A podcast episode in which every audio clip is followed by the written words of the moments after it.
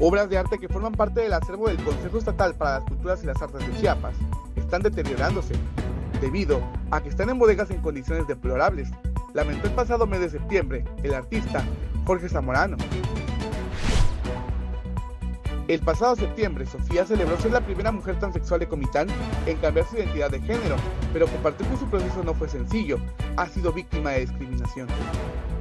El 8 de septiembre, Isabel II, reina de Inglaterra, murió pacíficamente en Balmoral a los 96 años de edad y 70 en el trono.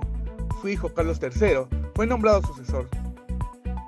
El artero crimen de Victoria Tonalteca de 31 años conmovió a Chiapas. La ejecutaron en el tramo Tonal-Arriaga en el interior de un vehículo marca y sobre el hecho en redes sociales comenzaron diversas especulaciones. Lo cierto es que se trata de un feminicidio que ya investiga la Fiscalía.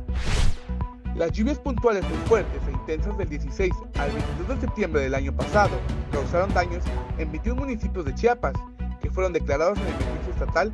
Al menos 4.797 casas resultaron dañadas.